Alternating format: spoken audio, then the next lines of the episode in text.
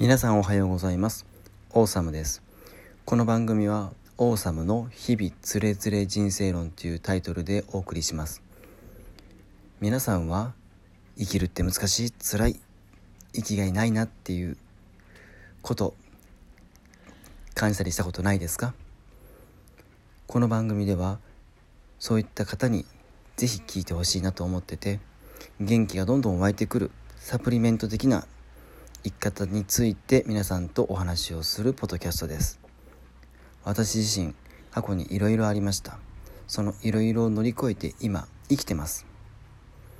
このね今生きてるっていうことにフォーカスしてじゃあこれからどのようにして人生と向き合い己の自己実現を展開していくのか。そのヒントになることができればと思ってます。